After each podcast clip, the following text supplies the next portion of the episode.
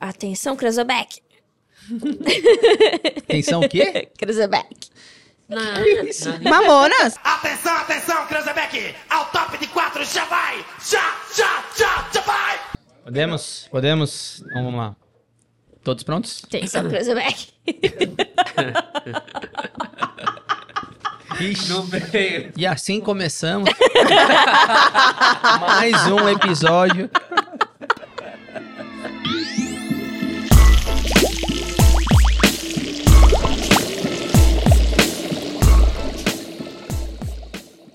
Sejam muito bem-vindos a mais um episódio do Pastelaria Podcast, podcast oficial da Spectra. Aqui com vocês, Natan, ao meu lado, Mariá. Eu.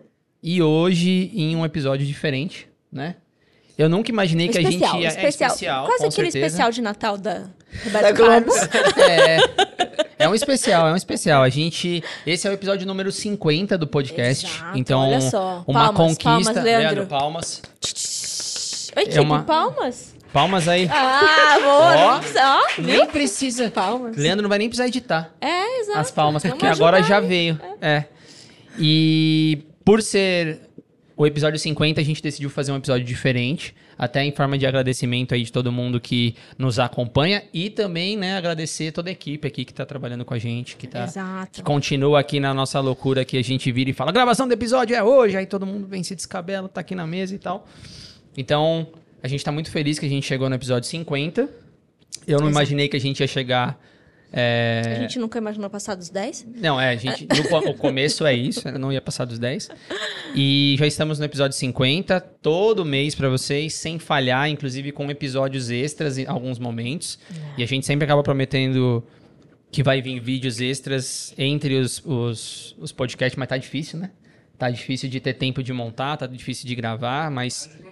É, não, mas eu vou continuar prometendo que uma hora, quem sabe, né, estimula e tudo mais. Então, vai ser um formato diferente, vocês vão ver aqui. Hoje a gente vai estar na mesa com toda a equipe da Spectra. O que, que a gente decidiu fazer foi. Toda não, porque tem gente que tem vergonha ainda. É, mas tem a gente que gente tá vai, a aqui, gente mas vai não quer vir trabalhar na pra mesa. isso. É, É. a gente vai trabalhar pra isso. E a gente hoje vai trazer, então, eu- como é o episódio 50, eu juntei a maior parte das perguntas que a gente já recebeu ao longo desses dois anos. Inclusive, é interessante falar isso, que a gente está no episódio 50, a gente começou lá em 2021, então demorou três anos, né, quase três anos para a gente bater o episódio 50. Então, se a gente for bater o 100, é 2025, né? Mais ou menos, Mais ou menos dois anos. 2025, 2026. E diz o Gabriel, com a ajuda de vocês, que a gente vai bater os 10 mil seguidores, certeza de inscritos no YouTube, certo? Eu dei uma perspectiva um pouco longa de tempo. É, Ah, não. que era mais ou menos essa, ou Era não? mais ou menos Era essa. mais ou menos. O Gabriel olhou pra mim É. e falou, meu, a- até mais ou menos essa perspectiva de tempo, a gente vai estar com 10 mil inscritos, certeza. Eu falei, espero que antes. É, vamos trabalhar aí, seguidores. Vamos. Né? É, vamos é isso. Por isso, compartilhem. Por É. isso, não é? Por isso, o que, que a gente tem que Por fazer? isso, você tem que se inscrever no nosso canal no YouTube. Ou dar estrelinhas em todas as plataformas de áudio. Como é que é? Como é que é, Leandro? isso? Fala aí, Leandro. Seguir no Spotify e responder as questões que ficam lá. Isso. Cinco estrelas na Apple Podcast. O que mais? E afins. E Então, tem outras plataformas, né? Tem a do Google também, se vocês quiserem Exato, achar. todas as plataformas Todas de as áudio. plataformas de áudio que vocês preferirem, né? Exato. E o segundo recado, já que você falou desse, Curta, não posso... compartilha, se inscreva no canal, compartilha esse episódio e todos os outros, né? Aí a gente vai se, segui- se chegar em 10 mil seguidores no YouTube.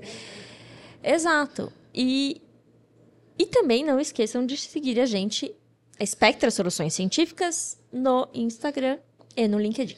Perfeito. E o segunda, segunda, o segundo lembrete que eu sempre falo pra vocês aqui nos últimos episódios é que tem o guia de filtros dos nossos parceiros do, do Cromatografando. Cromatografando. Então, se você é aquela pessoa que trabalha com isso e gostaria de aprender um pouquinho mais ou ter algum tipo de conteúdo fácil para você melhorar as suas amostras, melhorar o, o seu processo de cromatografia, QR vai estar Code aqui, ó, QR. Code do meu lado, ó, do meu lado, o Leandro falou que tá aqui do meu lado, mas vai ter o link na descrição também, é gratuito, vale super a pena, a arte tá sensacional, a gente viu, parabéns ao nosso artista, Artista. aqui da, da, Spectra, que ajuda a gente. vulgo o- Tite. vulgo Tite.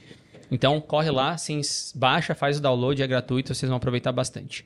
Certo? Então, mais uma vez, a dinâmica vai ser essa. A gente vai ter. Eu juntei as perguntas aqui, tem, Tem quase um monte 80 de pergunta, perguntas aqui. gente. Vamos ver E olha que que, eu não dá. coloquei as perguntas dos directs e não coloquei as perguntas. é, ah, algumas outras perguntas de comentário, é, de post, principalmente do LinkedIn. Eu só peguei o das caixinhas de perguntas que a gente fez ao Instagram, longo do né? último ano no Instagram. É, e aí tem muita coisa aqui que a gente vai discutir. Pode ser E perguntas. vários temas, né? Sim. Temos que abrangem aí todas as nossas... E pode ser perguntas que vão ajudar eles na prática do dia a dia, porque são Ah, perguntas bem diretas, bem Sim. práticas, e a gente vai falando sobre todos os temas que a gente trabalha aqui. Vocês vão perceber que estamos na mesa agora, nesse momento, com o Gabriel e a Tatá, vocês já conhecem, Oiê. mas vocês vão perceber que vai ter ro- rodízio aqui, todo mundo vai participar, ou ao, ao menos quem quiser participar e vai estar na mesa com vocês. Exato. Tem pessoas dessa, dessa mesa atualmente que sonha com a primeira pergunta, que é você fazer essa pergunta pra ela. Qual é a pergunta do podcast? É a Tem uma pergunta? pessoa que, que pergunta, que quer saber de uma pergunta assim, que ouviu A essa pergunta que pergunta sendo feita pra outra integrante da Spectra na mesa e aí falou: "Poxa, eu nunca Como recebi assim? Ninguém... é Nunca recebi verdade. essa pergunta. então, assim, talvez seja a oportunidade. Se você quiser, agora é a hora de você fazer essa pergunta. Você tá preparada? Eu tô preparada. Então conta aí pra gente. Quem é? Quem, é? a Thaís, vulgo Tatá, Tá. na barraca do pastel? Olha lá, gente. Meu momento chegou, Brasil! Olha, complexo. Tatá. E agora? Thaís. Tatá por tatá. Mulher cis, boa, bissexual, boa, feminista, vegana, boa. mãe de pet, Pet. altamente crítica, Que tipo de comprometida pastel que você gosta? Ó, que você ó. não falou. e agora noiva. É... Ó, palmas, palmas, palmas. Esse episódio começou bem, hein? Leandro, você não vai precisar editar palmas nesse episódio. é, exato. E pastel É, qual pastel que você gosta? de palmito, que é o único É, o único disponível na vegano. feira. Se a massa for vegana, né? Sim, sim. Exato. Olha É aí, difícil Tatá, é difícil. É, não. Você quer falar um pouco mais da sua trajetória? A gente já falou um pouco aqui da sua trajetória, Tatá? Acho que não. Então, se você falar, eu já até tenho uma pergunta que a gente recebeu aqui também para perguntar Ótimo. pra Tatá no final, assim, da, da explicação dela. Vai. Então, bora. Hum. É, não, eu fiz farmácia na USP e logo quando eu tava procurando estágio eu não sabia muito bem pra onde ir, a gente não sabe, tipo, as áreas, então a gente vai meio que atirando pra todos os lados. Hum. E aí eu passei numa empresa pra trabalhar na garantia da qualidade. Então eu comecei estagiando na garantia da qualidade numa Pode falar a multinacional. empresa. Hã? Pode, Pode falar falar as empresa. empresas Ah, tá, também. pode falar? É, Pode, pode. Estão tudo patrocinando a gente. É, a gente não tem nenhum Tudo patrocínio, aqui. Não tem Fica esse né? conflito de interesse. Fica a dica, que- né?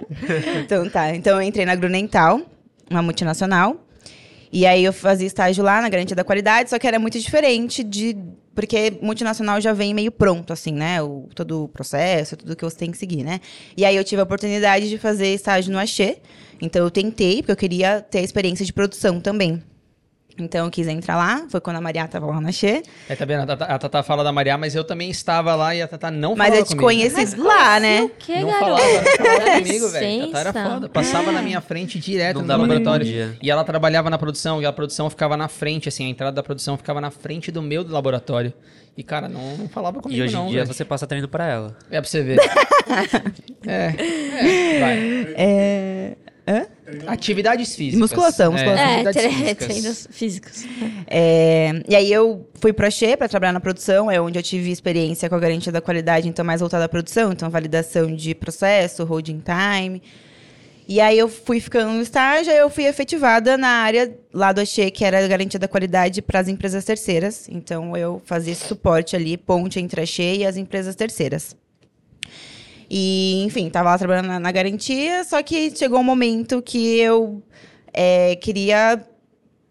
Queria. Como é que chama? Novos assim? desafios. Novos desafios, conhecer novas áreas. E foi quando eu entrei em contato, né? Eu já eu, com a Maria e com o Natan e né, falei pra eles assim, ah, eu tô pensando e tal. E aí eles conversaram comigo e aí eu saí do, do Axê e resolvi entrar na Spectra.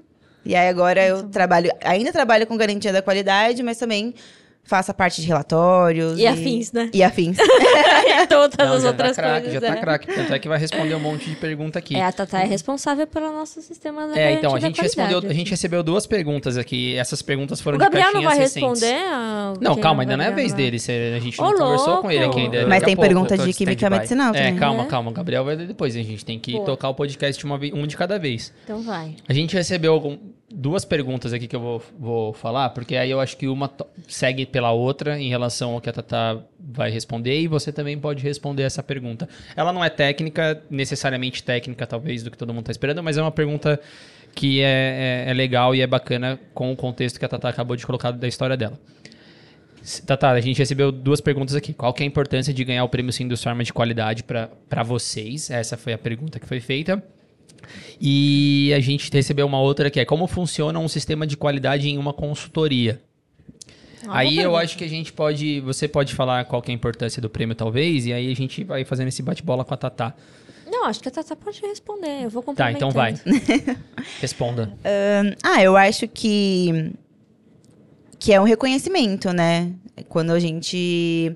Porque, assim, o prêmio da qualidade, além da gente receber o reconhecimento dos nossos clientes que votam na gente, também Uhum. a gente passa por uma auditoria. Exato. Então é onde eles vão comprovar ali se realmente Quem da qualidade. Tatá?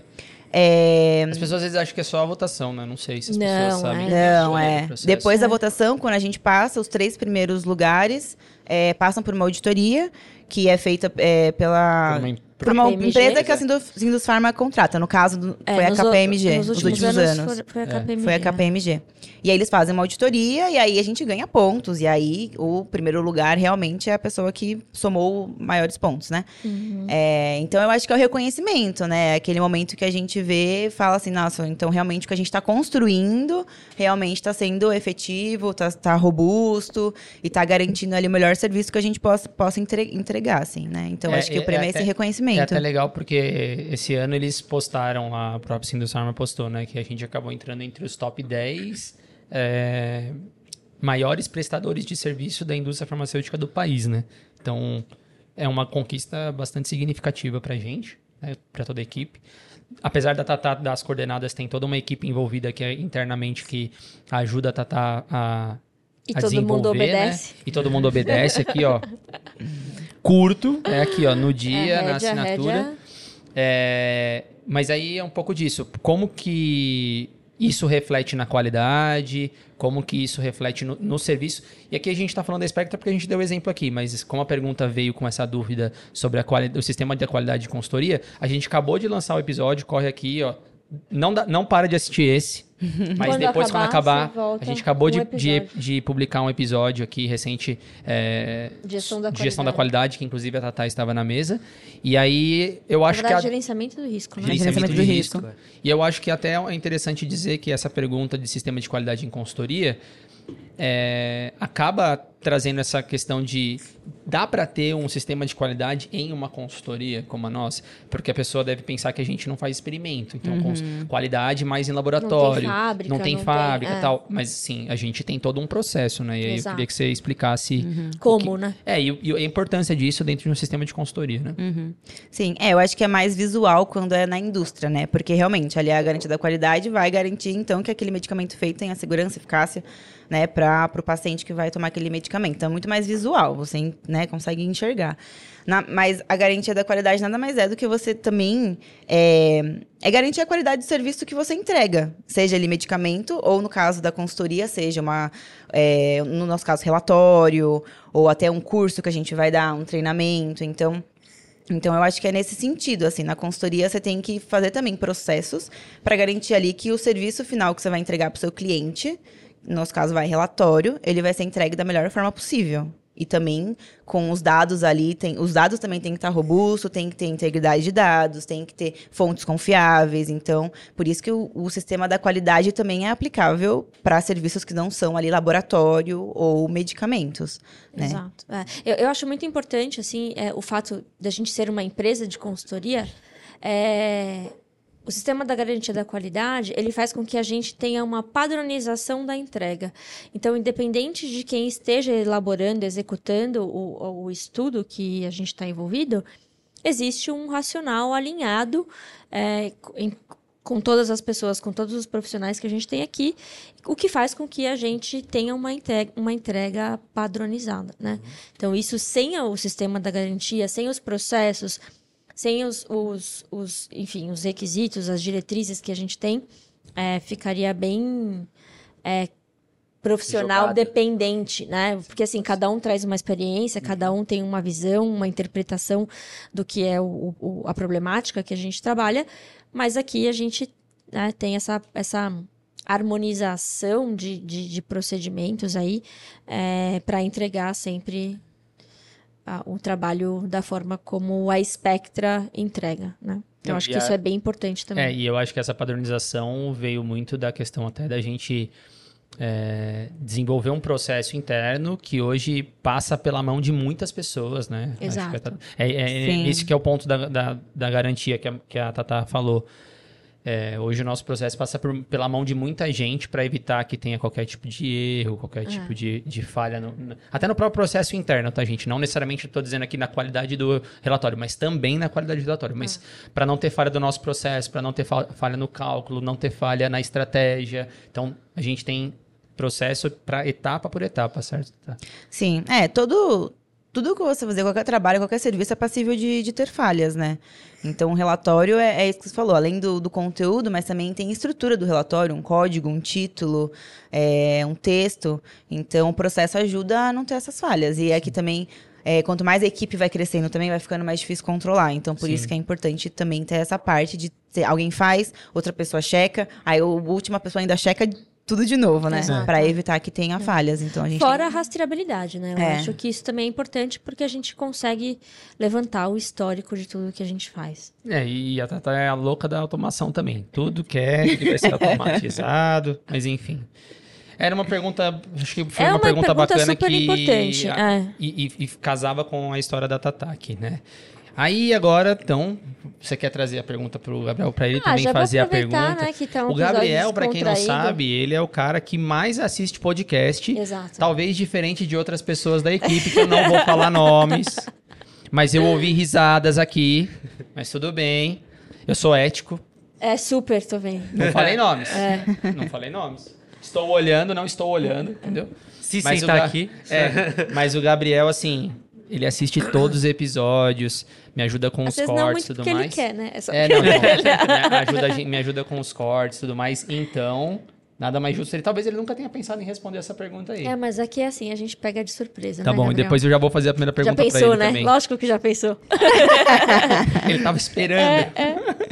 Eu tenho gravado a minha resposta.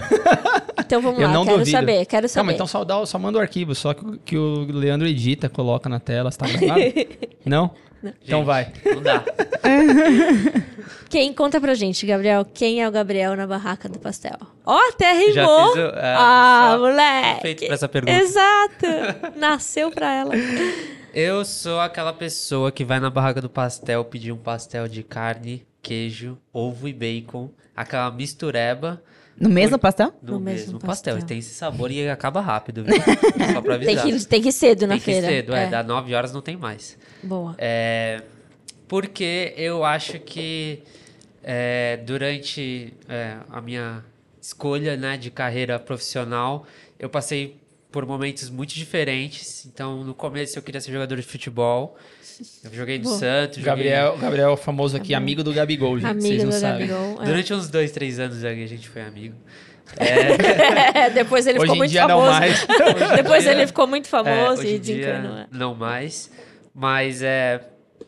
E eu tinha esse sonho que eu é, não segui é, por motivos de, de Gabriel, no caso. Vida. Deus não, não vingou. Mas é. E ainda assim eu me via num beco sem saída ali na, na, na hora de me formar no, na escola. E eu tava na dúvida entre basicamente jornalismo, Caramba, é, educação sabia. física Ah, ou sentido. algo voltado para ciências do esporte e não conhecia o curso de farmácia. Juro para vocês, não conhecia a farmácia, mas eu era bom em biologia e química e aí eu fui pesquisar algo parecido com bioquímica, achei farmácia e bioquímica e aí eu fui descobrir sobre o curso e era isso que eu gostava e eu vi que era isso, falei tá, vou fazer. Mas aí o interessante foi que quando eu entrei na faculdade, que eu fiz na Unisantos, de farmácia, é, eu sabia o que eu queria fazer, que eu queria pesquisar. Não necessariamente na área que eu, que eu faço doutorado hoje, que eu sou mestre em Química Medicinal, mas eu, eu sabia que eu queria fazer é, pesquisa de alguma forma. Então, é, eu segui esse caminho, fui fazer mestrado em Química Medicinal com a professora Beth, que já tem um episódio aqui também, inclusive. Exato. Põe o card, põe o card, Põe um põe o card aí. É. É, e agora, atualmente, estou no doutorado, e aí nessa época, mais ou menos, do doutorado, ah, eu conheci, assim, eu conheci o Natan porque ele fez a mesma faculdade que, que eu, né, antes de mim, e também fez o, o doutorado no mesmo laboratório. Acabou de me falar que eu sou mais velho. É, É. isso. É. Entendi. É, Exato. Tá bom. É o que Hum. é. Mas é. A gente não se conhecia a fundo, né? Mas pra. Mas assim, sabia que existia. E aí, é, na época de entrar no doutorado, eu, ah, eu tive mais contato com ele. E aí ele acabou virando meu orientador do doutorado. E que é até hoje, inclusive. e É que você também, não acabou ainda, né? Não, acabei, tá? É. Vai acabar eventualmente. E, e aí surgiu a oportunidade de trabalhar na Spectra e aqui estamos, pela Boa. Química Medicinal. Olha aí que beleza, hein?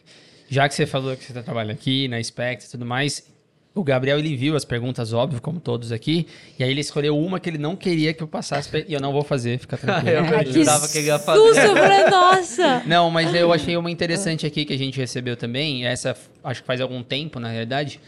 É, a, a pessoa perguntou pra gente quais os desafios que você tem vivido nas que vocês têm vivido nas análises a partir das informações cedidas pelos fabricantes. Eu entendo pelo que a pessoa tá me falando aqui em relação a nitrosaminas, Nitrosaminas, tá? é, que faz um certo de risco. tempo a gente abriu essa caixinha há bastante tempo na realidade e a gente fez uma série de, inclusive de reels sobre esses assuntos no passado, que foi muito bom, inclusive, gerou bastante engajamento. Mas o Gabriel trabalha bastante com isso hoje, analisando os DMFs aqui que a gente recebe. A gente já tem quantas, acho que mais de 100, cento e poucas análises ali feitas, se não me engano, de, Não sei. de- mas enfim. É porque tem DMF, tem, tem relatório que tem dois, três. É, não, tem bastante. E, e aí eu achei que é uma pergunta legal pra você explicar, pra gente discutir, porque você, você e a Tatá, inclusive, né? A Tatá Aham. também trabalha bastante com isso. É, tem desafios frequentes pra lidar com o fabricante. Então, me responda essa pergunta, o que, que você acha aí? É, então acho que dando uma um geralzão até para tipo responder algumas perguntas aqui também que tem, acho que vai englobar essas perguntas. E aí a Tata ela pode complementar também conforme for falando. É, de maneira geral, para a gente fazer uma avaliação de risco de nitrosamina, é, são vários aspectos que têm que ser avaliados durante o processo de fabricação de um medicamento. Então, vai desde a produção do IFA, né, da síntese orgânica do IFA, até a, a produção da, do medicamento na sua devida forma farmacêutica. Então, todas essas etapas, elas têm várias, é, vários desfechos que precisam ser analisados. Então, com relação, por exemplo, a, ao IFA, a gente recebe a documentação né, do, do fabricante que o, que o, que o cliente é, tem, né, daquele IFA. E, é, às vezes, essa documentação, ela não é ah, a ideal para você isentar ou, ou, de- ou, garantir garantir. que vai formar ou que vai ter uma nitrosamina naquele IFA, porque as informações são insuficientes. E eu vou dizer isso assim, vai uns 70, tô sendo justo? 70% dos casos, mais até. É, é, é ruim. É, é... É que tem a parte fechada, É, né? Que a gente não exato. sabe de Isso, fato é. e, e eles mesmos não interagem às vezes ali. E aí é o desafio é justamente esse, né? O- a- As empresas com quem a gente trabalha interagir com os fornecedores deles para poder conseguir pegar essas informações, né? Exatamente. E aí você falou insuficiente, que tipo de, assim, dá um exemplo, não, não necessariamente da molécula, mas que tipo de, informação. informação. que falta? É, a é mais focado na condição, mais focado na purificação, todas as alternativas anteriores? Aí vai, é, vamos entrar no depende. É, vai, vai- depende, Vai, depende. depender do DMF, mas geralmente as informações que são mais é, primordiais para você fazer uma análise é, realmente estão é, localizadas nas condições da síntese. Então, saber o tempo da, da, da reação, saber a, a temperatura e o pH que está sendo feita aquela reação já seria assim excelente, excelente. para você conseguir avaliar pelo menos é, algumas etapas da, da rota sintética. E aí, dentro disso, ah, a gente ainda tem que avaliar a questão da água que é utilizada no processo, não só no processo, mas também para a limpeza. E essa avaliação da água geralmente é a que eu vejo que às vezes é a mais falha, porque não tem um controle é, de nitrito na água, que é um dos derivados de agente nitrosante que é mais comum é, de, de, ser avaliado. Então, é, sem essa informação, fica muito difícil da gente começar a ficar prevendo se vai formar ou não nitrosamina, porque a gente começa a entrar num campo muito especulativo, né? E É. principalmente quando a gente tem algum substrato ali que pode ser é, que pode ser grave ou pode ter um grande risco para a formação de nitrosamina, que geralmente são as aminas secundárias alquílicas. Né, a gente já pegou caso, inclusive, que estava escrito no DMF, assim, utilização de água purificada, e aí você interpreta que ela realmente é purificada, mas aí quando você vai avaliando, assim, purificada, inclusive no nível até de injetável. Aí quando você vai avaliando o contexto inteiro do DMF, tá lá um valor super alto, acima de 3 ppm, 4 ppm, você fala, pô, Sim. purificada, e aí, aí acontece essas, essas é, como fala, essas questões que você tem que avaliar e ser criterioso, porque se você analisa ali o DMF, analisa a rota e lê água purificada, e aí você não vai atrás entender, tentar, tentar obter a informação real da quantidade de nitrito, você pode fazer uma análise errônea e você vai ter problema, né? Exato. Que inclusive, ó, é, outra, é uma outra outra pergunta, que pergunta. fizeram aqui, ó. É, é necessário olhar mais do que só a rota de síntese proposta? Ou, na verdade, tem outra que dá para fazer a avaliação de risco só com o esquema de síntese? Então, é, na verdade, a gente vai ter que fazer uma. Assim, vamos por, parte. É, tem que olhar sim mais do que mais do que a rota de síntese, porque você precisa ter. Porque geralmente os, os, os, os documentos enviados eles não têm é, a informação total necessária. E aí a gente pode buscar na literatura exemplos da, daquela, daquela reação que está sendo descrita. É, e, e a outra pergunta era se só Se só com a, a rota você esquema, consegue, só com o Então, esquema. esquema. e aí vamos entrar nesse assunto. Se tiver só o, o, o esquema, então, o, o esquema de... Processo, é, né? Do processo sintético, então as moléculas que são adicionadas e o sentido da, da reação, é, é muito difícil porque você precisa saber qual solvente que está sendo utilizado naquela etapa, qual é, se está sendo utilizado água, que é um, que é um fator de risco alto né, para a formação de nitrosamina. É, qual outro tipo de reagente que pode estar sendo utilizado, às vezes alguma base, é, por exemplo, como dipeia, que é uma, que é uma amina que pode levar à formação de nitrosamina. Então, sem essas informações básicas, é, fica muito difícil de, de avaliar só com o esquema reacional ali, sem nenhuma descrição. O que ajuda muito nesses casos é o fluxograma que vem depois. Porque o fluxograma ele Que demo- nem sempre tem que nem disponível. sempre tem, Exato. mas é muito importante porque ele mostra é, a etapa de adição de cada reagente. Isso, Cada solvente, se ele está sendo retirado, como que ele está sendo retirado, se ele está sendo recuperado. Então, o fluxograma ele ajuda bastante nessa questão. Quando você não tem né, uma, uma descrição da rota sintética de maneira adequada. Aí eu já vou jogar a pergunta para Tatá, que a gente não recebeu aqui, mas já que a gente está falando sobre isso, é, você que também verifica muito documento, muita documentação interna aqui e tudo mais, tem sempre o risco do próprio carryover, né? De alguma coisa acontecer da síntese do IFA e ir para o produto. É, sei lá, na experiência que a gente está tendo aí de analisar todos os, os DMFs que a gente já analisou, qual a quantidade de documentação do próprio IFA fazer uma análise de risco, deles mesmos fazerem análise de risco com nitrosamina? O que, que você tem visto em relação a esse carryover de talvez ir para o produto ou não? É, além. Tem, é, no produto acabado tem esse risco, então, do carryover, do, do IFA para o produto, e depois também da, da, da relação dos recipientes com o ativo, Perfeito. né? Mas essa parte de vir do IFA, é, é interessante saber se eles controlam ou não aquele, por exemplo, se usa DMF ou se usa DPS, se eles têm algum controle para a gente conseguir fazer isso. É, e geralmente não tem, mas também o que ajuda é saber se eles conseguem, se no final do, do processo vai ter ou não a presença desse reagente, Desse solvente ou, ou mina, né? enfim. que é. tá. E aí é interessante o fabricante mostrar se vai ter ou não vai ter. E aí tem que comprovar a purga. Né? Perfeito. A- mas mas a, gente não tem visto muitos. é, Análise, o análise de análise risco. Análise de risco disso, não. né? Não, é, né? não. Não, inclusive, eles é, não. Inclusive, essa parte de ter o risco de ter a nitrosamina e chega no final do processo, muitos também não fazem análise para saber se vai ter a própria nitrosamina no final do processo. Exato. Então, isso também é, é algo que falta, assim, que faz falta.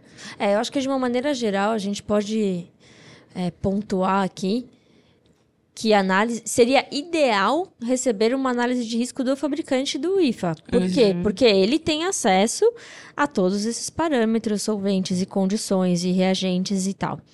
Então aí a gente assumiria, obviamente, é, entendendo e confiando nesse fabricante, né? Passado aí pela qualificação de fornecedor e tudo isso é, a gente confiaria mais nesse dado dele, porque a gente entende que ele tem, vai ter naturalmente mais informação do que a gente. Sim. Sim. Agora, uma vez que a gente não tem, aí a gente faz algumas perguntas, eventualmente mais específicas, como ai, monitora ou não monitora, qual que é o pH, né? Enfim, a gente acaba devolvendo algumas vezes algumas perguntas, não é sempre, porque fabricante a gente sabe que, que é mais complicado O de contato, obter a né? informação, é. Mas de qualquer forma, a gente usa aí a expertise da nossa equipe aqui é, da química medicinal para poder extrapolar aí os, os limites do DMF e explorar um pouco mais a literatura, né? Inclusive tem um tem uma, uma crítica que eu sempre faço que nessas avaliações que são dadas pelos fabricantes, que algumas são feitas de maneira equivocada. Então, tem sempre aquela pergunta, né? O seu, a sua rota sintética tem alguma mina secundária ou terciária? E quando você meio que vê que o fabricante só quer marcar logo e mandar as coisas, quando ele coloca que não, e ele não percebe que o próprio IFA dele tem uma mina terciária ou Exato. secundária. E aí eu não sei até que. Porque assim, tem fabricantes que. é, que consideram as aminas secundárias e terciárias do IFA, mas tem fabricantes que não. Que, Que só aí- estão preocupadas com NDMA e Exato, NDA, com, a- né? com essas nitrosaminas conhecidas. E aí fica, sabe, parece um, É. telefone sem fio. A pessoa não, não entende direito qual é a classificação que ele tem que atribuir, né? Exato, eu acho que no começo, a gente, como eles, a maioria dos fabricantes são internacionais, né?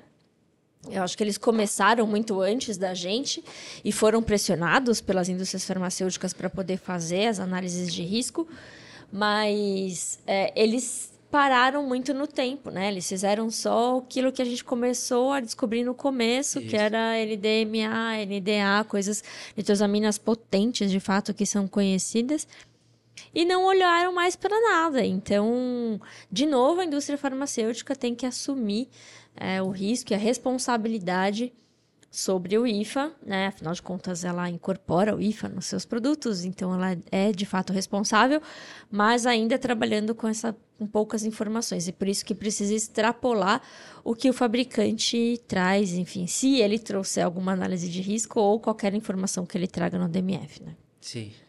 E aí eu só queria acrescentar o desafio também dos fabricantes na parte do produto acabado, que são os recipientes, Ai, que a Deus, gente não esse- falou. É, esse é. Esse Porque, é, é, é, esse não Esse é challenge. é, esse é. o maior challenge, porque É. se a gente está falando de um dossiê completo para IFA, obrigatório por regulamentação, quando a gente entra em recipientes, não existe essa obrigatoriedade. Por isso é, que a vida fica mais difícil quando a gente fala de recipiente. sim. E aí o mundo ideal seria também receber a avaliação de risco de nitrosaminas do, do fabricante e principalmente também é, realizar a análise de nitrito nos recipientes, que já que atualmente a gente faz através de literatura, porque pela escassez de, de dados, né? Exato. E aí, só puxando um pouco desse ponto dos recipientes, é, também foi muito engraçado porque a gente começou a provocar o sistema né, aqui no Brasil e recebemos as análises de risco dos, dos fabricantes de recipiente.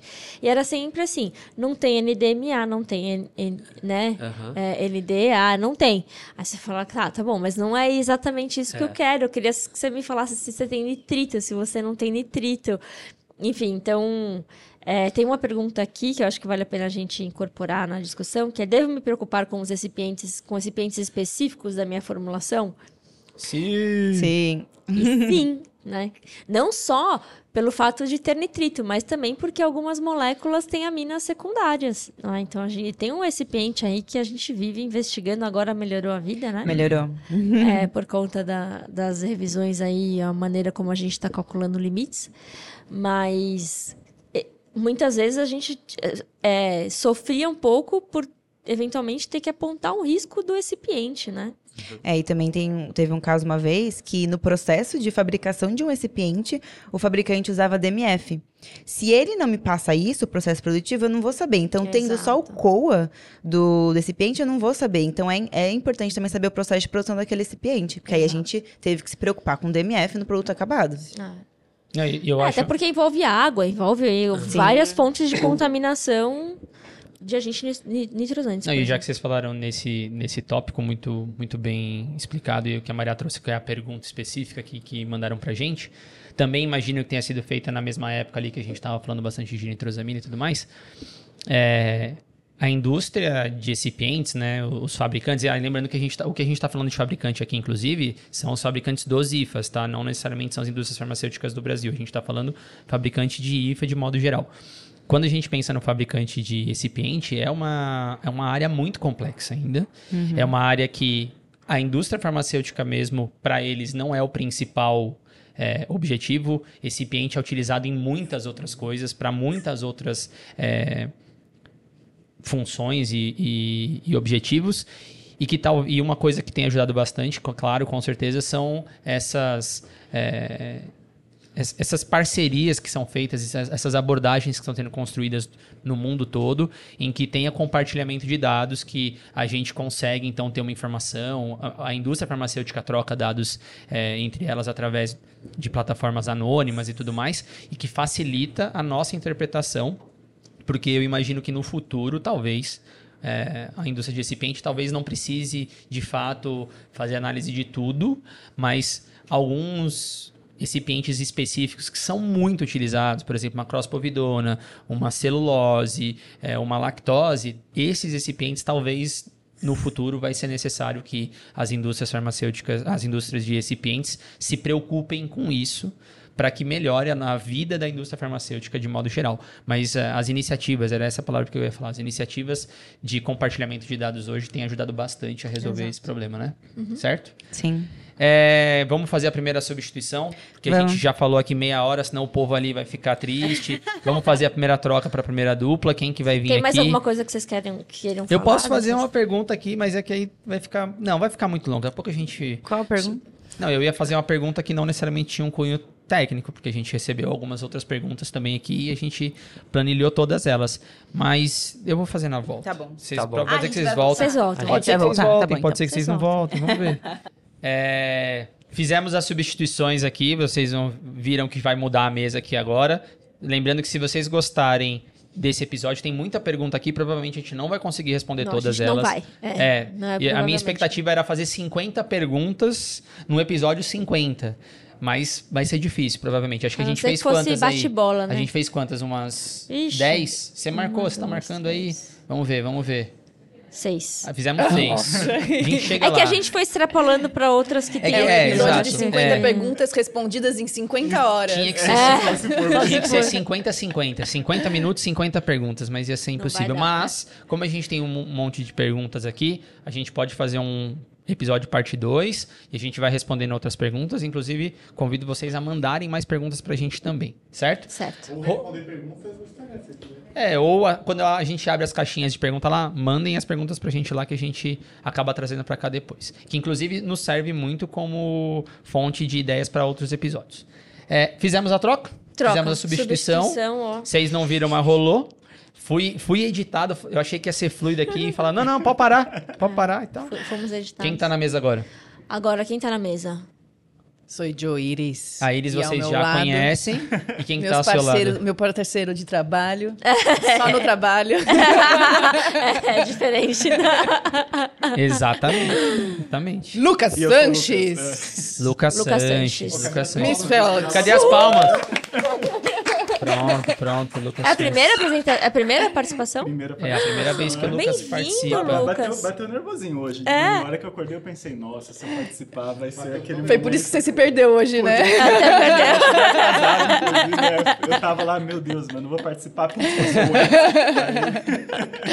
Não, bem-vindo, Lucas. É um prazer ter você na nossa mesa. É, o Cuida Lu- bem dele aí do seu lado, não vai dar chute nele. Não, é só Não, a pra- gente cuida bem falar. um do outro. Não, é, o Lucas ainda não tinha aparecido aqui no, no episódio nenhuma vez, mas o Lucas já tá aqui com a gente faz um tempo, né, na equipe. Também, tra- é também é químico medicinal, também veio do mesmo laboratório que eu e o Gabriel.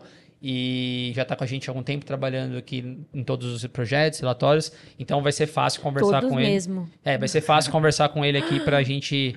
É, E a Iris também, ela isso. trabalha com tudo. É, não, a Iris, a, ela a não Iris já conhecem, opção. vocês Pede, eu tô conhecem. fazendo. É. Voltem É lá da primeiros... estatística até o... Voltem nos primeiros episódios, a Iris participou do número Não, um. não voltem, que eu acho que eu tô com a mesma roupa.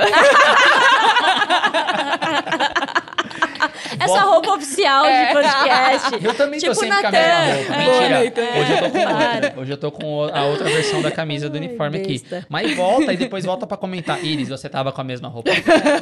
Ou eu vou, eu vou gravar a roupa que eu tô usando pra não Guarda, fazer isso. guarda. É só ver no YouTube. É só- É, é fácil. Bom, mas vamos lá. Então, primeira pergunta. Interrogação, não, brincadeira. Levanta a mão. É, a mão na orelha, a mão na orelha. É, que responde primeiro. A gente já recebeu bastante perguntas sobre isso. E aí eu vou juntar duas perguntas em uma, que na verdade são três, porque uma pergunta são duas. Não É fui tipo eu. o que você faz não, não, mas não fui eu normalmente, dessa né? vez. Eu me perdi na conta, porque... É, não, é, São relaxa. Nem conta. Quais softwares vocês usam? Quais são gratuitos? E a outra é não entendo nada de modelos computacionais que vocês falam. Faz um geralzão. Faz um geralzão? Adoro Então, essas perguntas. é, tipo, essas perguntas são boas. Faz um geralzão. Aí eu vou deixar a Maria A e eles um falando geralzão. e aí tá tudo certo. Vai. Como é que se toca essa pergunta? Não, essas quais três são os perguntas? que a gente A gente pode ir a gente- do- dos mais caros para os mais baratos, dos mais baratos para os mais caros. Ou dos mais Que mais que a complexos. gente usa pro que a gente A gente mesmo- usa muitos, Ou né? dos É, mais complexos muito menos complexos, talvez. O que, que vocês querem Fica bom, começar? vai, vai jogando, a gente vai Tá, comentando. a gente usa o sistema Nexus da LASA, que Exato. é que vê mutagenicidade, toxicidade Da de geral, impurezas, é, né? E faz isso Derek e Sara, né? Derek que são Sara, os isso. compostos pelo Derek e Sara. Prediz degradação também. Prediz degradação. É o Zenit. É É. o Zenit. É o A Zenit. Dani- É, então, aí vamos lá. Então, o Sara faz o quê? O É porque Sara ó, o Sara já. Depois a gente vai falar dos modelos computacionais rapidamente, mas aí o tá Sara bem rápido, o ó. O Sara é o modelo estatístico de mutagenicidade. Perfeito. E o Derek? O Derek é um modelo especialista que prevê mutagenicidade. Tá bom. Com base em alertas estruturais. O Zenit faz a predição de degradação, Predição de degradação. certo? O que mais que a gente usa aqui? A gente usa o NIME de vez Estamos em quando, usando quando a gente bastante- quer fazer comparação De entre vez em quando diz você, É, né? a gente tá usando bastante. usando né? bastante. É, a gente Mas tá acho que principalmente para fazer similaridade estrutural Isso, é o que É. a, a equipe toda usa o Naime, né? É, e a gente está usando bastante para criar os nossos próprios algoritmos com as priorizações de nitrosamina que a gente já falou daqui a pouco, que tem uma pergunta aqui Aguardem. que eu vou falar para eles. É, a gente também usa o Data Warrior em algumas Usamos, vezes. É. nossa, Que é ajuda bastante utilizado para a gente bastante. visualizar coisas. É, e principalmente também eu sei que tem várias questões sobre read across, né? A gente usa bastante o Data Warrior Isso. pra gente entender quais são. Acho que é o né, um ponto de partida pra gente entender qual que é um composto similar pra começar a nossa, nossa avaliação por um- uma estratégia de read across. Perfeito. Te- É, o Office é o pacote último, que a gente vai Office. falar. A gente tem software Não. de Ah, é, e CRM, muito. Draw, muito, CamDraw, né? nossa, Sem vidas, sem o. SciFinder. SciFinder. Não, mas aí o SciFinder é servidor, ele não vai ser software. Ah. É, ASAP. Que, ASAP Prime? ASAP Prime, Fusion, ASAP então. Select, Fusion, É. QBD e todos os, os módulos do Fusion, como a desenvolvimento de método, validação, desenvolvimento de produtos e afins. Ou seja, do ASAP, inclusive, tem episódio aqui, a gente já fez, volta lá para vocês. é, vai passar o card aqui, tem um episódio para vocês, volta lá para vocês é, entenderem um pouco melhor. Mas o ASAP é utilizado, a gente utiliza para predição de de estabilidade, estabilidade. de produto. E o Fusion a gente ainda não fez o episódio, caso vocês queiram, deixa no comentário. Mas a gente utiliza é, todas as ferramentas que a Maria falou, principalmente para Quality by Design, tanto no desenvolvimento analítico como no des- desenvolvimento de produto também. AQBD e QBD. É, já deixa lá no episódio se vocês quiserem, então, é, um episódio específico do Fusion. A gente falou de QBD com a professora Márcia, né? E Pô, que vai. É, e a QBD a gente vai Inclusive, tem É, pessoas aqui QBD perguntando quando que a professora falar. Márcia vai voltar. Professora, volta, Exato. porque a gente vai ter que fazer episódio do Fazer um AQBD episódio, pelo jeito. Volta a professora Márcia. É, volta a professora Márcia. Mas a gente recebeu perguntas já falando sobre software, a gente fez esse geralzão, até de modo simples para não, não esticar muito. Lucas, você, que eu sei que você sabe. Vixe. Ah, Fizeram essa pergunta aqui. Quer ver? Calma, deixa eu ver que eu me perdi aqui na, na pergunta. Aqui. Vocês usam dinâmica molecular para trabalhar aqui? Olha? Estamos usando para nós queremos fazer uma avaliação de nitrosaminas aí, que nós estamos pensando em usar a dinâmica molecular para isso. No dia a dia, eu diria que não. Tá. Não é, não é a principal forma que a gente faz. A gente usa muito read across de moléculas, Sim. ao invés de, ao invés de você usar necessariamente uma molécula para avaliar uma possível Sim, interação, a gente faz um read across. Então a gente compara essa molécula que a gente está vendo agora, compara ela com outras que a gente já conhece. É um Perfeito. processo um pouco mais rápido e mais fácil até. Perfeito. Lembrando, se você- a gente, acho que a gente já fez essa, pergunta, não tenho certeza, mas se vocês quiserem episódio de Read Across, coloca aí no, no, no, no comentário também pra a gente, gente fazer. não vai acabar, vai ter episódios de perguntas É, a cada não. seis meses, porque se as pessoas forem mandar todas as perguntas. Não, e aí eu vou fazer a outra pergunta acho eles aqui ótimo. também que a gente recebeu. Vocês usam estudos de docking Ah, em impurezas? Ó, Ó, procurando. aí é. Não, e tem que ser pra Iris essa. Ah, eu sempre arranjo, né? É, você sempre arranja. Ela sempre quer. Inclusive tem Não literatura- necessariamente ela que faz, Não, mas não, ela eu sempre nunca quer. faço. É. Eu sempre peço pra fazer. Não, e tem literatura falando de estratégias de docking com produtos de degradação em impurezas para novas moléculas. Isso tem, tem, tem na literatura. Se vocês quiserem lá, procuram, vocês vão entender. Mas eu, eu, te- eu fiz diretamente para você porque você Ela usa, gosta. certo? Tô usando. Por que, que você usa isso? É, Porque principalmente... ela é inquieta, ela não consegue se, susten- se contentar com todas as justificativas que a gente faz. Ela quer mais fazer. Eu fazer quero, eu doc. quero mais. É principalmente na, na avaliação, né, na, na qualificação de impureza.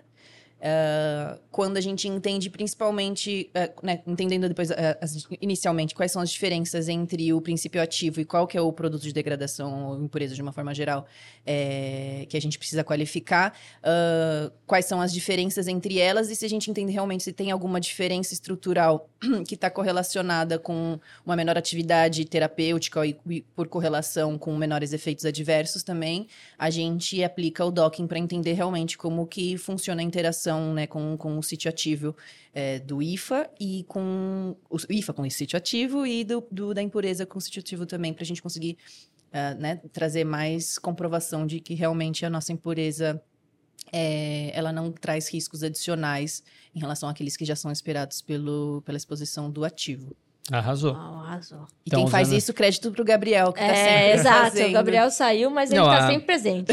A Iris dá trabalho pros outros. É isso que ela tá querendo dizer aqui.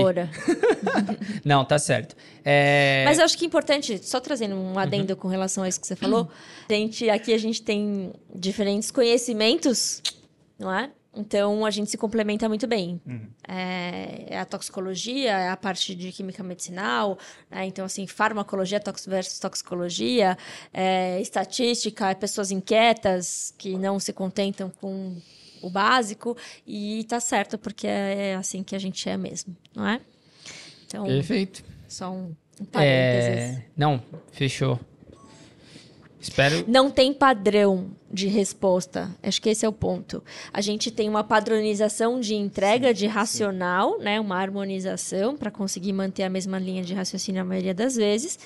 Mas a resposta ela vai depender das informações que a gente tem. Então, é, isso é muito legal porque é uma liberdade de você buscar a resposta, né? Não tenho que seguir essa regra aqui. É por E isso amém? que qualificação é tão diferente, é tão difícil de fazer. É, Eu ia falar amém, que quase sempre a gente encontra uma solução, né? Ah, sim. chora, chora, chora, rala, é que rala, não é rala. amém, né? É, eu acho que é porque a gente está trabalhando com moléculas que são parecidas com. Ela, elas são provenientes do IFA. Então, assim, você tem ali um caminho. É diferente de falar de um, de um lixo viável, por exemplo, um extraído. É, Aí gente. você.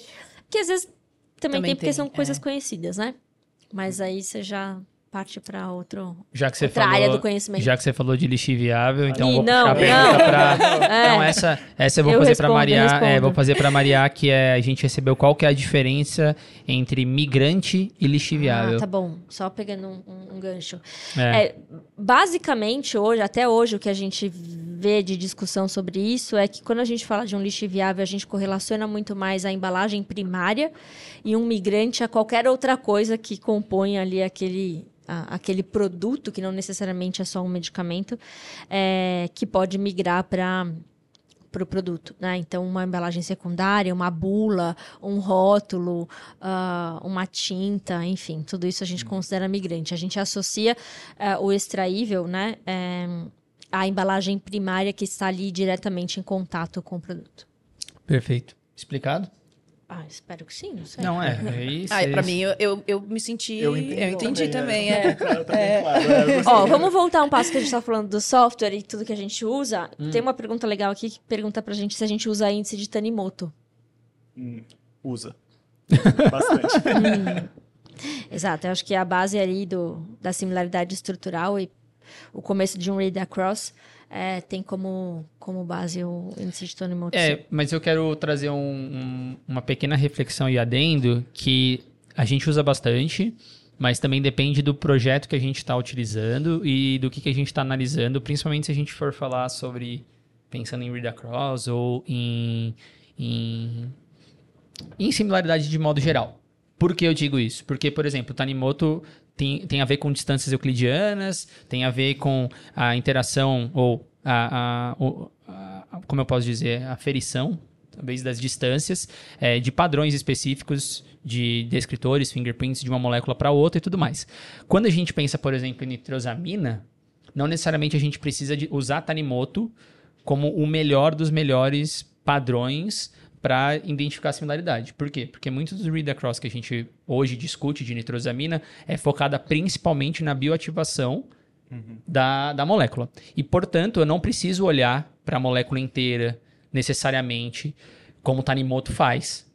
Então a gente também né, tem que pensar nisso quando a gente está utilizando. Claro, a gente utiliza aqui, mas é sempre com muita parcimônia, É, pensando quando que você precisa utilizar. Inclusive, o, o- tem software que a gente usa internamente que utiliza Tanimoto, Tanimoto modificado, modificado, é. que não necessariamente também serve para o que a gente está falando agora das nitrosaminas. Mas eu acho que é um ponto válido a dizer que Tanimoto é muito bom, é o mais utilizado, provavelmente um dos mais é, confiáveis de índice de similaridade, mas não necessariamente aplicado a tudo que a gente faz, porque cada caso é um caso. Né? E aí a gente tem o nosso jeito de tentar fazer o read across, que inclusive, quem sabe no futuro vai ter a publicação, né? Que a gente vai. Com estamos certeza. aqui trabalhando arduamente para mostrar todo o processo de automação que a gente está construindo e das coisas que a gente está propondo aqui, mas aí eu quis deixar esse, esse adendo sobre Tanimoto, porque se vocês querem saber mais sobre Tanimoto, já deixa no comentário lá. Porque não dá para falar muito, senão não vou Não falar pergunta falar, nenhuma aqui, né? tudo, é. É, eu tenho uma pergunta para Maria aqui, que eu acho que vai ser interessante de discutir.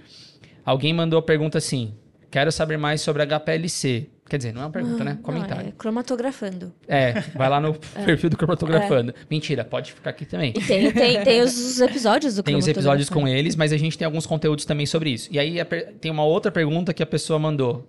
Que eu acho que eu acho, inclusive, que eu lembro quando foi esse aqui também, porque a gente começou a perguntar várias, vários temas do que, que as pessoas mais gostavam, do que elas queriam ver aqui na Spectra.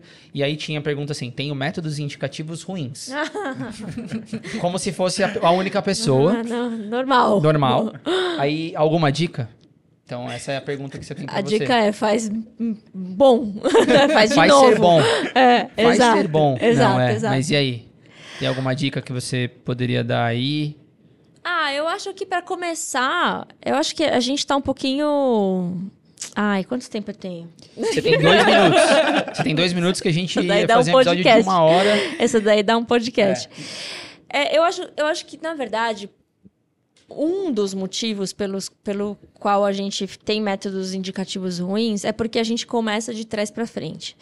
Então, a gente começa na ânsia de querer desenvolver um método sem fazer um estudo prévio e sem tentar entender é, as características fisicoquímicas da molécula, quais são as possibilidades de degradação e os produtos de degradação, o qual, qual- quais, quais são as características da formulação, antes da gente né, e desenvolver o método. Então, na indústria, eu acho que talvez vocês não tenham essa experiência, mas contando aqui um pouquinho para vocês também, é, falar que a gente desenvolve, desenvolve método, assim, é. Eu acho que não, não, é bem assim. A gente não tem muito tempo. Então, o tempo sempre joga contra, né? E, e- e esses métodos são métodos bem complexos, porque geralmente tem uma hora, uma hora e pouco de corrida para quem ainda tá aí na vida de HPLC, né? Deixa a dica aí que o HPLC é uma saída para resolver essa, essa questão. É, Então, pela falta de tempo, você acaba pegando, faz um quebra-cabeça. Então, o que, que tem na literatura? O que, que tem de farmacopeia? O que, que vem do IFA, de método, de impureza? E aí você vai montando ali para ter isso como ponto de partida. É, e aí você, claro, você esquece de olhar para essas outras características. Então, eu acho que se eu puder dar uma primeira dica, um ponto É, uma dica. inicial Você aí, falou seis minutos. é, de Tô como contando. desenvolver um método bom é fazer uma boa análise de risco, que nada mais é do que o que a RDC 53 pede para a gente fazer no começo do relatório, que é o perfil de degradação preditivo. É, façam um perfil de degradação preditivo, olhem quais são as características do seu ativo, do seu- do- dos produtos de degradação, principalmente, da sua formulação, para que aí sim você vai você consiga ter informação suficiente para escolher uma boa fase móvel, uma boa fase estacionária e quais são as características de cromatográficas que você vai precisar ter. E E não esquece do balanço de massas, calculado certo. Quer falar sobre balanço de massas? Não, não quero. Tá bom. Quer um episódio só dele. Vou fazer um episódio de revisão da RDC 53, que tá aí em consulta Ó. pública e balanço de massas Na verdade, a gente veio tem que fazer, se eles melhorar. quiserem, é um episódio de endpoints. Acho que vai ser bom também pra falar sobre isso, porque aí já entra... Vai ter um monte de publicação de paper saindo aí pelo Fala aí, IFDC. cinco minutos. Você tem mais três minutos pra falar. Nossa, eu tô. Coitado, eu- É. eu, eu tirei todo o brilho dos nossos, dos nossos É, profissionais. tem só 80 perguntas, a gente não, fez não, ó, 12. ó, só fiquem atentos, porque vão sair algumas publicações do IFDC, que é o Grupo Internacional de eh, Degradação Forçada que eu faço parte. Eh, vai sair de endpoints, que são esses eh, o que a gente precisa saber e focar. A RDC 53, na revisão, né?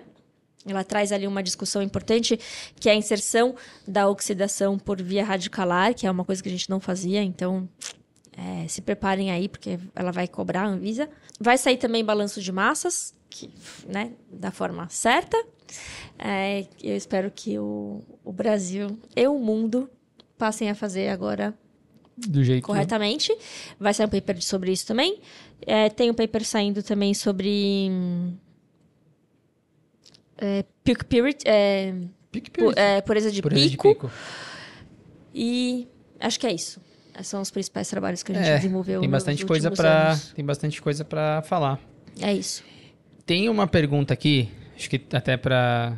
Talvez para não esticar muito também com os dois, vamos ver se mais alguém vai querer participar, que é estou começando agora a graduação e não entendi direito o que é AIMS. O que é AIMS? O que são estudos, né? Eu imagino que são estudos de AIMS. Eu ia trazer duas, olha lá, duas, duas pessoas bem importantes, especiais Especialistas aqui. AIMS Mas aí elas ficaram com vergonha, né? A gente tá fazendo um trabalho sobre isso aqui internamente e não vieram apresentar, mas tudo bem. Então, vocês querem falar? Vocês sabem? Vocês sabem? Lógico Eu- que sabe, é. Ou eu joguei na fogueira demais? É, você jogou, óbvio, porque quem tinha que estar aqui Não, mas a gente pode ser. Mas eu acho que é isso. A pessoa tá começando agora na graduação. Eu, na graduação, sendo sinceramente, sendo honesto, eu nunca tinha ouvido falar em estudo de AIMS. Basicamente, tudo que eu a gente faz aqui na Spectra, eu não É. tinha Então, calma, já que você falou isso, a verdade. gente recebeu uma- um outro comentário aqui que falou assim: tô achando que nunca aprendi as coisas do jeito certo. Ha, ha, ha, ha, ha. Então, assim, Sim, tamo de- junto. trouxe essa afirmação aqui. Não, passa por isso calma. Também, é, eu vou, eu Trouxe eu essa vou- afirmação Eu vou aqui. defender a graduação, mas também vou atacar não, não, porque eu não, não, não. sou obrigada. Eu só tô querendo dizer que é, eu não aprendi na graduação e como a pessoa tá começando na graduação, eu acho que vale a pena a gente falar de modo bem sucinto o que é, não entrar na especificidade tão, tão detalhada, mas é para justamente deixar a pessoa com a vontade de procurar por conta, né? Eu só quis dizer isso porque é, quando eu estava na gradua- na graduação eu não tinha isso, mas isso é uma coisa bem específica e a ideia é que a gente fale bem sucinto para que gere vontade talvez de quem está ouvindo e pesquisar um pouco mais sobre o assunto. É, eu vou só, de novo, tentar defender a graduação, mas atacando também, né? Porque o que a gente faz é super específico, né? Então. é, Acaba que é uma especialização, vamos dizer assim. Eu acho que é, é mais nesse sentido. Porque para você falar sobre isso e trabalhar com impurezas, principalmente, que é o que a gente mais faz aqui, é, você precisou de toda a base da graduação, Sim. né? Então eu acho que a graduação ela tem o seu papel importante de te trazer a base, mas é isso, ela te traz a base. O que você vai fazer depois para frente, geralmente você vai precisar refinar, né? Então, seja a área de atuação que você que você deseja. A gente aqui, né, temos pós-graduação, enfim, fomos aí afunilando experiências na indústria e tal. E aí, a partir daí, você vai construindo esse conhecimento. Porém, eu tenho a missão na minha vida de colocar dentro da toxicologia a avaliação de impurezas, porque isso sim eu me, nunca me senti representada na toxicologia e hoje estou lá na Sociedade Brasileira de Toxicologia, na organização do Congresso Brasileiro de Toxicologia, nossa assim, ó, causando no rolê para cada vez mais a gente falar sobre isso e para sair um pouco da questão de toxicologia de medicamento, a intoxicação por barbitúrico. Né? Eu acho que já deu, a gente sabe e tal. Então, professores de toxicologia das graduações do Brasil, seja de farmácia, qualquer graduação. Toxicidade de medicamento é além de intoxicação por medicamento, tá bom? A gente tem muitas outras coisas para olhar que não só a intoxicação por si só seja intencional ou seja é, acidental, certo? Desculpa fazer esse parênteses. Voltamos ao Ames. Mas voltamos ao o voltando ao Ames. Se você não pegou a pergunta, volta 12 minutos. você vai me ouvir falar qual era a pergunta pra eles. E aí a gente ia ver Vocês se querem eles, começar? Eu vocês ajudo. querem responder. Lu, Lucas, vocês... Vamos lá. Eu, é, eu, eu, bom, você pode ir, mas eu eu, posso. eu, eu, eu, tô, eu tô eu aqui no começo seu com ladinho. superficial, assim. Então vai, top, top. Então, o teste de Ames é um teste in vitro com, de mutação, de genotoxicidade em bactérias. Perfeito. E aí você pode avaliar um composto e um composto na presença de ativação é, de algum ativante Metabólico. metabólico, né? Que é para tentar simular a metabolização do composto. Do no organismo. composto no organismo. Exato. Você ia falar? Você quer É complementar? que agora eu fiquei pensando, porque Ixi, eh, aí a é gente assim. pode fazer teste de Ames, eh, acho que o principal, né, em salmon- salmonella, mas eu também já vi em E. coli. E. coli. Eu fico Tem, pensando isso, se é a isso. mesma mutação, porque, na verdade, o teste de Ames, a gente fala, né, que é o teste de mutação reversa, ou Exato. seja, é entender se o se o composto, né, que, se o, o provável composto mutagênico, ele consegue reverter uma mutação que foi causada na bactéria Propositalmente. é, propositalmente pra ela- para ela não crescer É, isso, exatamente o que eu ia falar. Então, a, a- a bactéria, ela foi mutada geneticamente para ela não replicar. De, preferen de preferência não, mas é, tem muito a ver com a histidina. Isso, ela, ela não cresce Ela- em meio. Ela não consegue produzir a sua própria A sua própria histidina e, portanto, ela não se replica, ou seja, ela não cresce. Exato. E aí a capacidade dela em reverter Exato. Então, a partir essa do momento mutação que um, um agente genotóxico entra em contato com essa bactéria, se ele realmente for genotóxico, Tóxico. né? Mu- Ou Muta, vamos, vamos mutagênico. mudar para mutagênico? Só Mutagênico. Mutagênico, confundir, sim, tá mutagênico. Ele reverte, então, essa, Esse gene. e- essa, esse gene mutado. E a partir ela de então, ela passa a, a produzir a histidina e passa a crescer. Então, é engraçado, né? Porque é um, é um teste ao Exato. contrário do que a gente Exato. normalmente É, pensa, né? O crescimento da, da bactéria é, um algo positivo. Mostra o positivo. Sim. E ela está sendo muito discutida, acho que até por isso que alguém. Ah, não, nessa, nessa pergunta não, mas teve outras perguntas aqui sobre Ames. É... Tá sendo falado por causa de nitrosamina, que, assim, tá bombando essa É, informação. mas acho que não só nitrosaminas, acho que vem pelo ICHM7 de É, impurezas isso é verdade, mutagênicas. é verdade. É, que essa é é a hora que entra tanto o teste de Ames quanto as próprias ferramentas computacionais que a gente usa. Não, e, e só para lembrar que o teste de Ames é o padrão ouro no É. que a gente fala hoje sobre é, Mutagenicidade. mutagenicidade, teste de mutagenicidade. Não é o único, mas é o padrão ouro. Então, se você tem que começar por algum dos testes, esse é o teste que você tem que estudar inicialmente para poder avaliar. Mas tem, é, é é bastante complexo, apesar de a gente ter falado aqui bem superficialmente. Mas você pode usar vários tipos de, de, De cepas. de cepas, você pode fazer com ou sem ativação. Aí você tem os meios de cultura, você tem os solventes que você vai Pra utilizar para fazer a, a- a incubação. Você tem pré-incubação. É, solubilização das amostras. Exato, aí tem solubilização das amostras, então tem uma série de parâmetros que a gente aqui internamente vai ficar sabendo em breve, né? Que vão contar pra Tem um gente aqui. um Ainda treinamento hoje. ainda, Ainda hoje. Então, enfim. Transmissão é, ao vivo? Transmissão ao vivo? Ah, mata as estagiárias de Pode ser, pode ser.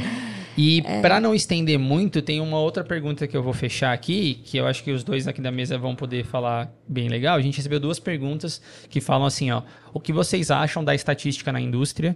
E a outra pergunta era, estatística é o futuro? A gente tem duas pessoas, o, o Lucas fez cálculo, cálculo 5.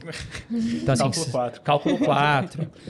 né? E a Iris também, obviamente. O que, que vocês acham? É, eu só fiz um mesmo. e cálculo para ciências farmacêuticas É. também. Eu passei por isso também. Passei.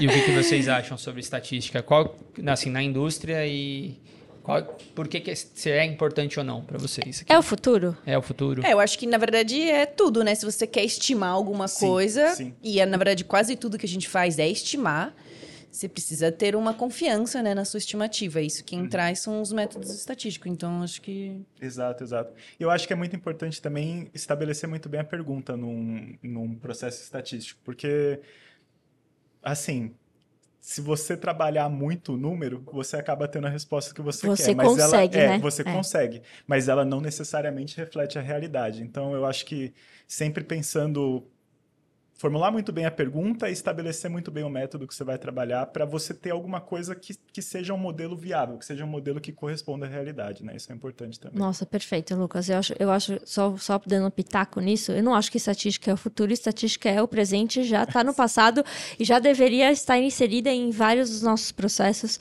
não só na validação, que é por onde ela entrou mais fortemente aí, passando para a estabilidade e tal. Mas é, esse cuidado é bem importante de qual método fazer, porque você consegue é, o número que você quiser, dependendo do método que você usa, né? É, e acho até que a gente tem o episódio de validação, episódio 1 de validação, Tá lá. o Igor. É, o Igor não está aqui hoje, mas com É, certeza ele, ele de falaria va- sobre isso. E a gente tem perguntas aqui de validação também. Não É, selecionei a gente porque grava ele um não veio próximo aqui hoje. com é. ele. Temos o episódio 2 aí para sair, se vocês quiserem, É, não é? A gente recebeu algumas, mas foram bem poucos pedidos. Talvez não sei se vai E valer é, a então pena. ninguém é. quer, então a gente não vai É, não publicar. sei.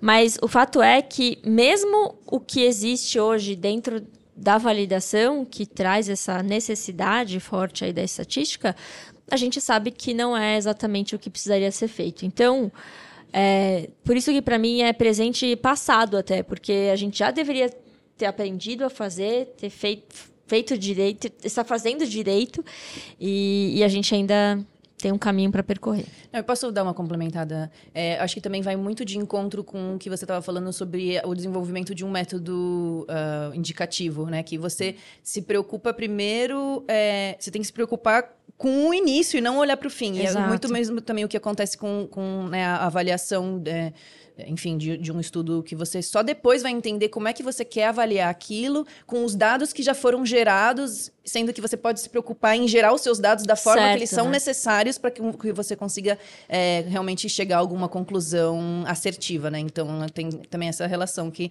tem que olhar primeiro para Exato. Por isso que é tão importante um DOE, né? Seja para o estudo que for, assim, você vai desenhar o seu experimento para depois fazer o seu experimento. Exatamente. Não fazer o experimento e tratar o tá bom, o dado. que que eu tenho O que, eu aqui? faço com esse, com esse monte Desenhar de número que tá não fazendo, conversa. né? Exato, exato. É isso aí. Nossa, não, tem muita coisa. E a gente já fez uma hora de episódio aqui. Leandro, foi mais ou menos uma hora já? Vê aí. O Leandro vai falar pra gente aqui. Acho foi que mais já. ou menos? Acho é. que já. Vou fazer a pergunta. Vai rodar? Alguém vai mais vai vir? Não vai vir? Carol, não querem? Tem cer... Não tem certeza? Olha, agora eu nunca. Agora ou nunca? Tá, Dou-lhe uma, então não? vou fazer o seguinte. Carinha. Ô, Leandro, posso prejudicar você? É, eu ia falar pra realmente pôr mais duas cadeiras ali. Será que fica ruim mesmo? Não, fecha, pega o puff. É, vem. Vem, vem, vem pra cá. Basquete. Não, vamos falar, vamos falar, mas não, não precisa ser todo mundo ao mesmo tempo. É só pra todo mundo já ficar ali, porque a gente vai fechar o episódio, né? Fizemos, fizemos 15 perguntas até agora. Mais ou menos, mais, mais ou ou menos. menos que 15 uma foi perguntas, pegando já a foi mais ou menos outra uma aqui. hora aí, a gente foi tentando juntar algumas aqui. Tem muita pergunta que tem muita pergunta que a gente não fez ainda aqui, mas assim, é super interessante, ó, perguntando sobre Analytical Quality by Design, o que é bioisenção, é, validação de método, dá para utilizar ICEP para nitrosamina. Nitrosaminas. Ai, deixa eu só falar. A gente vai ter um evento que a FreeThink vai, vai promover. Começa em setembro. São de quatro a cinco é, webinars. A gente vai dar um falando da parte de tóxico. É, a FreeThink é a proprietária do ICEP Prime, então não percam que vai ter bastante especialistas A gente vai anunciar aqui quando, quando Sim. as coisas estiverem prontas para vocês se inscreverem e não perderem. Eu tenho certeza que eles não vão perder. Mas aí tem Tem purga, tem... Tem purga, quais as, as importâncias de produto de degradação na indústria veterinária, quais as principais vias de degradação de um, medica, de um produto. A importância da espectrometria de massas no mundo das impurezas. nas Uau. impurezas. É, tem muita coisa que eu acho que daria pra gente fazer um outro episódio, se vocês Soft gostarem, a gente skill. fala. E aí tem as perguntas que são perguntas não tão convencionais. Não técnicas, eu não diria. técnicas, e eu acho que é de curiosidade que fizeram aqui algumas aqui pra gente. E aí eu quero fechar o episódio com uma dessas. Por isso que eu trouxe todos eles aqui. Ah, é? Tá. É, tem uma pergunta aqui que foi uma das últimas que é. E você também vai poder falar, eu também, Eita. obviamente. Que é. Como vocês se atualizam? Parece tanta coisa. KKKK. e aí eu queria pôr essa pergunta pra vocês aqui. A gente se atualiza tanto ou não? É, é porque temos várias pessoas ou não? É porque a gente lê ou não? Qual que é o contexto aí? O que, que, que vocês acham? Começa aí, Gabriel. É, Tô me sentindo no, no Flow Podcast, vai. é, Assim, não, pelo amor de Deus. Repete de novo, por favor. Como você, Como como, a se gente se atualiza. atualiza Tá bom. aqui É, no Spectra? Então aqui a gente tem uma força-tarefa, né? Mas fala da visão, assim, eu tô perguntando pe- individualmente de vocês, tá? Ah, Pra não, vocês individualmente, sim, fiquem à vontade, fala o que vocês quiserem. A gente se atualiza muito lendo artigos que são, que são é, publicados a respeito né, de diversos temas, de, seja de impureza, ou, enfim. É, e também ah, a partir dos. É, como que eu traduzo referral? Referências, talvez? É, de, de perguntas e respostas é, feitas pelo EMA e outros Sim. e outras agências. Nós nos atualizamos também em congressos, não é mesmo? Não é, É, mesmo? não, Não é, é mesmo? É mesmo. E, e também a gente troca bastante informação durante o, o, o trabalho, né? Quando a gente está junto, nos dias que a gente está presencial, fazemos treinamentos, é, e aí a gente vai compartilhando, né? As informações que são lançadas aí no, no mundo científico. E você, Tatá, o que, que você acha? Você Instagram, não. Você fica de boa em casa, né? Instagram. TikTok. zoeira. É, eu acho que mais por, por treinamentos mesmo. Eu gosto bastante de treinamentos. Eu acho que é o horário que me. Quando tem um treinamento, é o horário que eu falo assim, eu vou focar nisso Treinamentos internos ou externos? Os dois. Porque a Spectra também proporciona aí a possibilidade de treinamentos externos.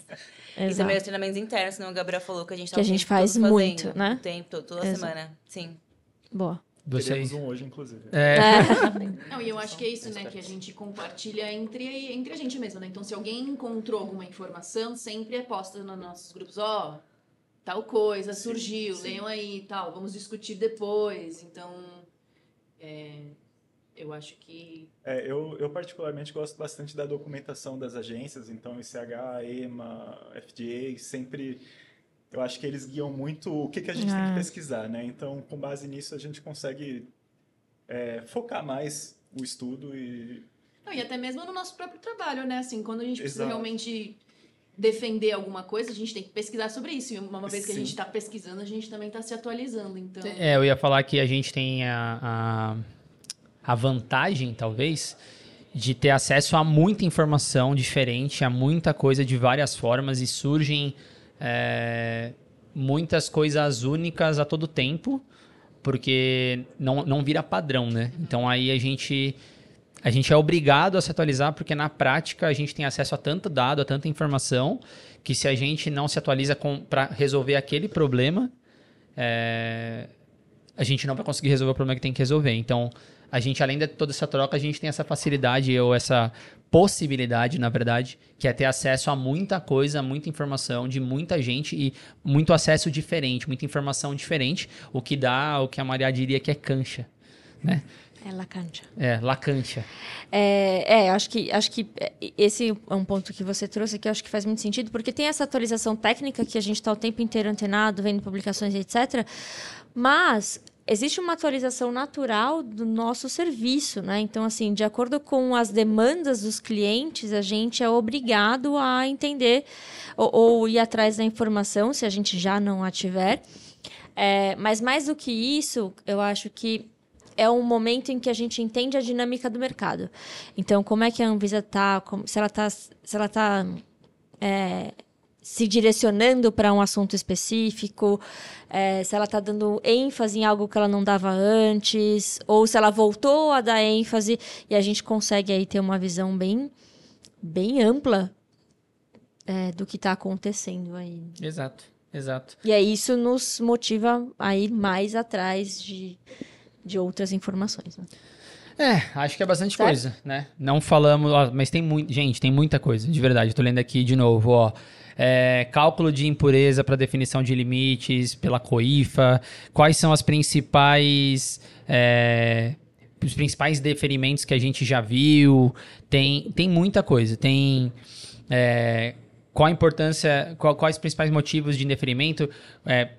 Mestrado em biofármacos, devo fazer ou não devo fazer? Assim, é, muito, é muita coisa diferente, inclusive, para em um episódio único a gente ficar falando tudo sobre isso. A gente tentou fazer um compiladão. Se vocês gostarem, é, a gente traz um- uma nova quantidade, uma, uma continuidade. Ó, falaram de Medicam, falaram aqui, adoro ver moléculas, fale mais sobre química medicinal. Tem muita coisa, muita coisa. É, e aí, para encerrar, eu queria fazer a pergunta para Maria. Deixa eu ver se tem uma pergunta que eu acho que vale a pena eu fechar, a gente fechar o episódio, que é a- qual foi a maior motivação sua para criar a Spectra? Ai, meu Deus. Em, em- em três minutos. resumidamente. Nossa. Resumidamente. E aí a gente fecha essa e você já. Porque hoje não tem o. a- o bate-bola, né? Não vai dar pra fazer o ping-pong, né? Senão- Poxa. É, não, tá, tá, calma. Você já recebeu Você hoje recebeu a pergunta, eu tô devendo a pergunta pra eles duas- e pro é, a Lucas, pergunta que vai ficar pra e Lucas vai ficar próxima, pra uma próxima. verdade. Se, se a gente tiver vai o fazer próximo perguntas e episódio... respostas de novo. Não, se tiver, se tiver, se as pessoas Perguntas e quiserem gostarem, a gente fizer mais um episódio desse, que não vai ser no 100, provavelmente não vai demorar muito. Pode fazer. Aí começa pela, pela- pelo Lucas e pela Iris e aí a gente faz a Beleza, pergunta pra eles. combinado, combinado, tá bom? Se preparem. Prepara. Se preparem pra essa pergunta. Vai. É, Eu acho que, na verdade, lógico, É, tem uma- a vários... maior motivação. É, tem várias motivações, não dá pra escolher uma só. Mas eu acho que é a contribuição direta com, com o mercado, com o meu país, com a qualidade de vida e a segurança, principalmente, dos medicamentos para toda a população, né? Porque eu acho que a gente... Eu tive muita sorte de ter podido desenvolver eh, essa área de impurezas, né? Dentro do Axé, onde eu trabalhei, e aí vindo da minha área acadêmica, né? É, e aí eu comecei a, em algum momento, uma vez que aquilo estava consolidado internamente, eu entendi que dava para expandir e que a gente precisava aí contribuir mais diretamente, não só com a, a população, mas com a Anvisa e com as outras indústrias, né? Para que a gente pudesse, é, no final, de fato, garantir a segurança dos medicamentos. Então, acho que essa foi uma motivação, assim, por ver que a gente estava fazendo um, um- um trabalho interno, externamente isso ainda estava é, aquém, né? Então a gente, eu falei, ah, eu acho que eu acho que agora dá. Uma vez que aqui tá, tá pronto, dá- eles vão tocar, a gente consegue expandir isso para para outros lugares. Maravilha. Então, Mas é só uma, é só uma ação, uma. Não dá para. Exato, tem um episódio aqui sobre a Spectra dedicado, enfim, a, história da Spectra aí, com a participação especial da maioria das pessoas. O Lucas não estava aqui ainda. Tava, não? né? Não, não tava, não tava. Aí eu dando fora, né? Não, não, você falou certo. É, o Lucas o não Lucas tava, não a tava maioria aqui. Até o pessoas. Iago participou desse, É, desse verdade. episódio. Enfim, mas Corre se lá, quiserem saber mais. Aqui, ó. Aqui. Não, então, então é isso. Se vocês gostaram e quiserem que a gente faça uma versão 2 dessa para continuar fazendo um monte de as- as- respondendo esse montão de perguntas que a gente recebeu, deixa nos comentários, mandem outras perguntas também, se vocês quiserem, pra gente também responder. Pode ser tanto tem aqui soft skills, tem por Gente, onde muitas na, na, na- na- na universidade, tem bastante coisa. Vocês fiquem à vontade e mandem o que vocês quiserem. É, joguem basquete, não, brincadeira. É, Nunca ouvi falar de empresa na faculdade. Precisamos de vocês. é. Essa é. Não, tem, tem Estamos aqui. chegando, tamo chegando. Tem aqui. Façam uma confraternização e me chamem. Não, tem é, vaga, tem vaga, a gente recebeu várias. Estamos recebendo bastante. Tem vaga aí? Tem vaga aí. A Carol Gracina vai responder essa no próximo, quando ela quiser participar aqui. Boa. Essa daí. Ela vai certo? falar não. É isso. Então, ó, não esqueça dois recadinhos e eu vou fazer, sabe quem agora? O Gabriel falar esse primeiro recadinho aí, que ele deveria saber. Gabriel, o que, que as pessoas têm que fazer antes de acabar esse vídeo? Não esquecer. Eles- as pessoas, nossos queridos seguimores, Olha, eles tá têm que copiando da Maria. É. Eles têm que seguir nossas redes sociais, que são pas- não, o Pastelaria Podcast no YouTube, então já se inscreve, curte e ativa o sininho para chegar o- a notificação de que tem vídeo novo. Sou um Exatamente. craque do YouTube, inclusive. é, é, Não é só de bola, nem de nitrosaminas, né? Exatamente, Só- tem que ver vídeo no YouTube para ficar bom. né? Exato. É, e também seguir a Spectra nas redes sociais, Instagram, LinkedIn, ah, Facebook. É, pode Facebook ser, também tem. ser. pros, ah, as pessoas que ainda Usam. Usam, é, é. essa ainda rede usam. social. É, Spectra Soluções Científicas e também tem, eu esqueci de comentar dos outros canais de, da, do Pastelaria, que tem no Spotify, Apple Plus, Apple Apple Podcast. Podcast. E Todas as Google, plataformas e o Google. Também, eu tô por fora desse do Google. Nem sabia que existia. Não, é todas as plataformas. Tem um monte de plataforma. consegue. É, Se basta quiser, querer. Basta. Certo? E também não se esqueçam aqui mais uma vez, o QR Code ficou na tela. Vai lá, aproveita, faz o download da, da- do guia de filtros dos, do, do- da nosso- dos nossos parceiros do Cromatografando. O link também está na descrição. É gratuito, vai ajudar bastante vocês. Depois volta e comenta se vocês gostaram da arte, volta se vocês gostaram do racional, da estratégia toda que foi construída. É um material muito bacana, ficou muito bom e vai ajudar vocês bastante. Então, finalizando esse episódio, agradecendo bom. todas as pessoas que vieram aqui na mesa. Sem internet, vieram aqui, né? A gente tá na raça gravando. Estamos na raça, ó, as palmas, as palmas, obrigado, obrigado. Na próxima vem as estagiárias novas, vocês vão ver. Gracinhas. Ó, tem um pedido aqui, ó. Tá na hora de episódio ao vivo, hein? Tá na hora de episódio ao vivo. É, depende, eles têm que eles têm que Só groselha. eles vão ter que pedir. Como se já não fosse, né? Então, como o pastor dizia, que o acaso favoreça as mentes preparadas e que o- alguma dessas informações tenha sido o acaso que vocês estão esperando. Até o próximo episódio e tchau. Tchau. Bora almoçar, bora almoçar.